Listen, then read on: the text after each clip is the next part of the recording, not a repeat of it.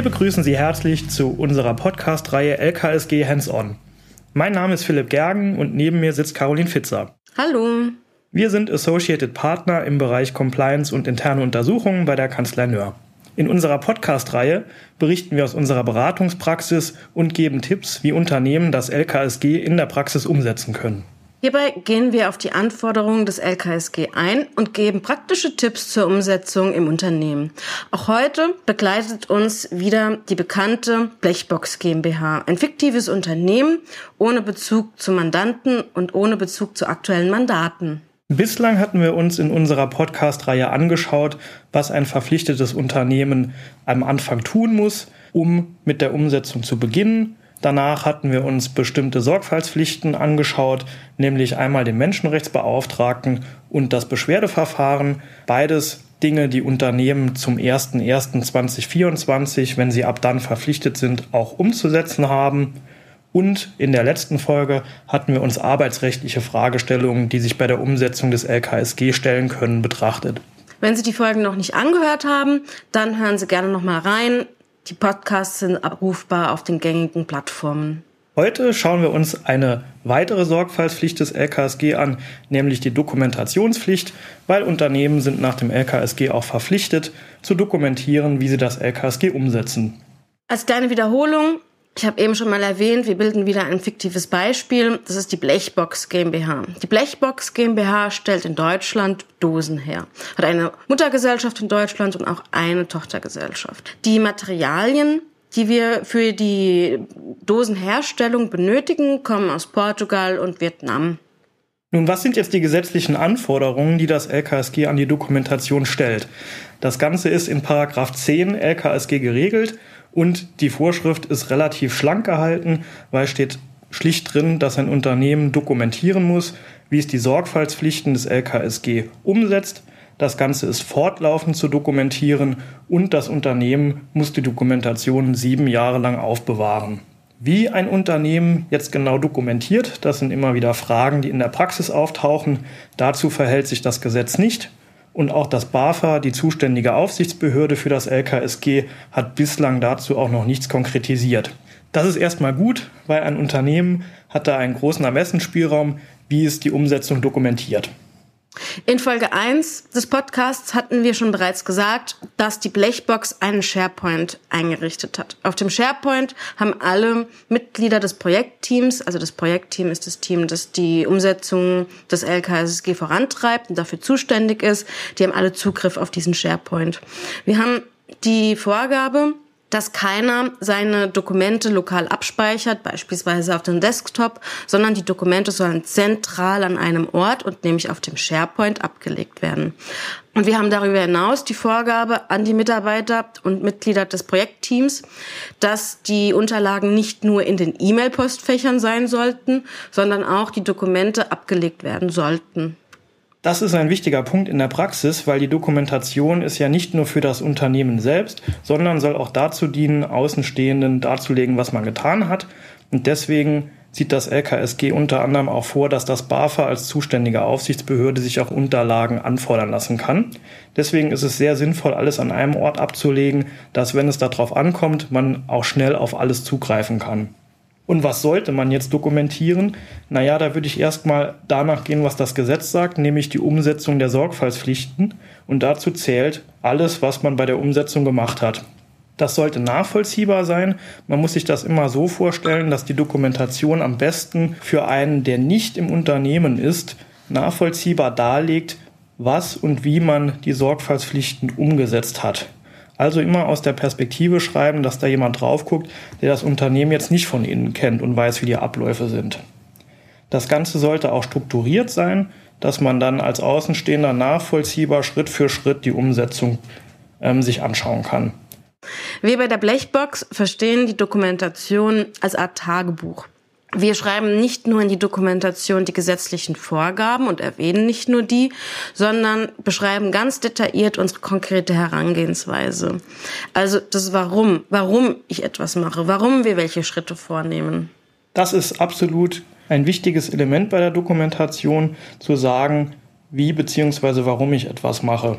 Genau, du hattest ja auch eben schon erwähnt, die Dokumentation gilt nicht nur für eigene Zwecke, sondern auch als Nachweis gegenüber dem BAFA. Das heißt, wir haben hier immer den Doppelcheck. Wir müssen selbst beschreiben, für uns selbst nachvollziehbar das beschreiben und dass wir es auch in sieben Jahren oder in fünf Jahren noch alles verstehen. Wir müssen es aber im Fall der Fälle auch gegenüber dem BAFA nachweisen. Gut, was heißt das jetzt konkret, wenn ich mir jetzt zum Beispiel eine Sorgfaltspflicht heraussuche, zum Beispiel die Einrichtung des Risikomanagements? Das muss in alle maßgeblichen Geschäftsabläufe eines Unternehmens mit geeigneten Maßnahmen integriert sein. Dann stelle ich in der Dokumentation dar, welche Geschäftsbereiche bzw. Abläufe in meinem Unternehmen die maßgeblichen sind und warum sie das auch sind. Das liegt beim LKSG erstmal auf der Hand, dass es das Procurement bzw. der Bereich Einkauf sein kann oder HR. Aber je nach Gesellschaft, wenn es dort Besonderheiten gibt, können halt auch andere Geschäftsbereiche oder Geschäftsabläufe relevant sein. Und hier sollte man darlegen, weshalb man gerade diese Bereiche herangezogen hat. Wir bei der Blechbox haben beispielsweise aber auch das, die Aufsetzung des Projektteams dokumentiert. Also, wir haben kurz beschrieben, warum wir welche Leute, welche Personen mit in das Projektteam mit einbezogen haben. Als kleines Beispiel. Wir haben in der letzten Folge erklärt, dass die Umsetzung des LKSG arbeitsrechtliche Implikationen hat. Daher waren zwei Mitglieder aus der HR-Abteilung oder sind zwei Mitglieder aus der HR-Abteilung Projektmitglieder. Das haben wir in ein, zwei Sätzen kurz erklärt, warum die einzelnen Personen Projektteammitglieder sind und damit auch dokumentiert und definiert, dass unser Projektteam wirksam aufgesetzt ist und die Kenntnisse aus dem Unternehmen ins Projektteam mitgebracht werden. Ein anderes Beispiel ist in der Risikoanalyse, wenn wir uns die anschauen und in der Dokumentation beschreiben, wie man da herangegangen ist, dass man auch darlegt, okay, wir haben uns die Lieferanten so angeschaut, dass wir beispielsweise unser zentrales Beschaffungssystem ausgewertet haben, zum Beispiel das SAP-System, dort die Daten extrahiert haben und dann ausgewertet haben, aus welchen Ländern welche Produkte beschafft werden dann ist das für einen Außenstehenden nachvollziehbar, wie man überhaupt darauf kommt, aus welchen Ländern und welche Produkte wie beschafft werden. Da du die Risikoanalyse ansprichst, weise ich darauf hin, dass wir bei der Blechbox GmbH beispielsweise die Methode der Risikoanalyse abgelegt und dokumentiert haben. Wir nutzen für die Risikoanalyse ein Tool, und die Methodik der Risikoidentifizierung im Tool haben wir abgelegt. Wir legen darüber hinaus aber auch unsere Abwägungsentscheidungen ab. Beispielsweise, wenn wir Risiken priorisiert bearbeiten, und dann diese priorisiert auch begutachten bzw. prüfen, dann sind diese Entscheidungen mit bei der Methodik mit abgelegt. Was man auch noch mitdenken kann, ist, dass man auch dokumentiert, mit was man sich jetzt nicht befasst hat, beziehungsweise was man ausgeklammert hat. Zum Beispiel hat man das bei der Bestimmung des eigenen Geschäftsbereichs, also welche Unternehmen, wenn ich jetzt mehrere Tochtergesellschaften zum Beispiel habe, ich mir überhaupt anschaue und dass ich dann auch dokumentiere, welche ich mir gegebenenfalls nicht anschaue und aus welchen Gründen, dass man dort auch nachvollziehbar dargelegt hat, wie weit jetzt die Risikoanalyse reicht und was der eigene Geschäftsbereich überhaupt ist. Dies heißt aber auch für die Risikoanalyse, dass ich dokumentiere, warum ich mich mit einzelnen Risiken etwas später beschäftige. Also ich dokumentiere nicht nur die Risiken, die ich vorrangig priorisiert bearbeite, sondern auch die Risiken und warum ich einzelne Risiken später prüfe. Jetzt haben wir uns also angeschaut, was man bei der Umsetzung dokumentieren kann. Jetzt schauen wir uns an, was ist denn jetzt eigentlich abzulegen und aufzubewahren. Da sagt das Gesetz ja nichts Konkretes, sondern dass man die Dokumentation sieben Jahre aufzubewahren hat. Also kann man sich als Unternehmen fragen, naja, was zählt denn darunter? Sinnvoll ist es, auf jeden Fall mal die finalen Produkte und Arbeitsprodukte aus der Umsetzung abzulegen. Also zum Beispiel die Grundsatzerklärung, die aktuelle Verfahrensordnung, ein Risikoinventar, sofern man das erstellt hat, den aktuellen Supplier Code of Conduct und auch interne Arbeitsanweisungen oder Handbücher.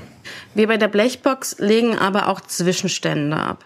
Das heißt, wenn wir etwas verändert haben, dass man auch nachvollziehen kann, wann wir etwas verändert haben, warum wir beispielsweise etwas verändert haben. Das sieht man ja in den Zwischenständen durchaus.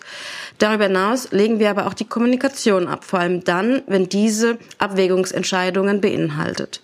Wir legen aber auch Protokolle über Sitzungen ab. Sitzungen heißt hier beispielsweise Vorstandssitzungen, in denen Entscheidungen getroffen werden, aber auch unsere Projektsitzungen unseres Projektteams. Wir protokollieren also auch unsere Gespräche. Und mit abgelegt werden auch interne Präsentationen, indem wir beispielsweise den Stand unseres Umsetzungsprojektes darstellen, Entscheidungen darstellen oder indem wir allgemein andere Mitarbeiter über das Projekt informieren. Ja, was gibt's bei der Aufbewahrung sonst noch zu beachten? Man kann sich überlegen als Unternehmen, ob man bestimmte Zugangsberechtigungen einrichtet für diesen einen Ablageort, zum Beispiel über ähm, IT-Zugangsberechtigungen, dass also nur bestimmte Leute ähm, die Berechtigung haben, etwas zu ändern oder andere Leute nur die Berechtigung haben, etwas zu lesen in diesem Ordner. Dann sollte man auch darauf achten, dass die Dokumentation Teil des kompletten Backup-Systems ist im Unternehmen. Das ist vor allem sinnvoll, damit, falls mal etwas passieren sollte, man nochmal auf etwas ältere Stände, aber immerhin auf die Dokumentation, wie sie zumindest mal zu einem bestimmten Zeitpunkt war, auch noch zurückgreifen kann. Vorhin haben wir gesagt, dass die Dokumentation sieben Jahre lang aufzubewahren ist. Wenn jeder aus dem Projektteam die Dokumente in dem Share ablegt, kann es natürlich dazu führen, dass dieser Share eigentlich ein Mülleimer wird. Jeder legt ab, keiner kann mehr was finden. Es sind unglaublich viele Dokumente vorhanden unterschiedlichen Versionen, Zwischenstände, Endstände. Man weiß nicht, was final ist, man weiß nicht, was, ist, was der Zwischenstand ist. Daher haben wir bei der Blechbox klare Zuständigkeiten festgelegt. Einer oder eine ist für das Hübschmachen zuständig. Das heißt, diese Person legt Ordner an, diese Person legt die finalen Dokumente in die Ordner und weiß, wo etwas abgelegt ist und erstellt und führt einen Index, damit wir schnell die einzelnen Dokumente finden. Gut, fassen wir also noch einmal zusammen. Heute haben wir uns die Dokumentation nach dem LKSG angeschaut. Insbesondere, dass Unternehmen verpflichtet sind zu dokumentieren, wie sie die Sorgfaltspflichten umgesetzt haben, das Gesetz ist hier relativ allgemein gehalten und gibt dem Unternehmen einen weiten Handlungsspielraum, aber in der Praxis haben sich doch bestimmte Sachen herausgebildet, die man durchaus empfehlen kann. Einmal ist es, dass man nachvollziehbar und strukturiert dokumentiert, was man getan hat, aber auch wie bzw. warum man es getan hat. Das Ganze sollte an einem Ort abgelegt sein und man sollte klare Zuständigkeiten haben, wer dafür für die Dokumentation und auch für die Aufbewahrung zuständig ist. Bevor wir aber die Folge beenden, möchten wir unser Wort an Sie, liebe Zuhörerinnen und Zuhörer, richten. Haben Sie Fragen aus der Praxis oder Anmerkungen zum Podcast, Anregungen für weitere Themen in weiteren Podcasts, dann zögern Sie nicht und schreiben uns. Unsere Kontaktdaten finden Sie in der Podcast-Beschreibung. Wir freuen uns, wenn wir etwas von Ihnen hören. Das war unser Podcast aus der Reihe LKSG Hands-On. Vielen Dank, bis zum nächsten Mal. Herzlichen Dank fürs Zuhören und Tschüss.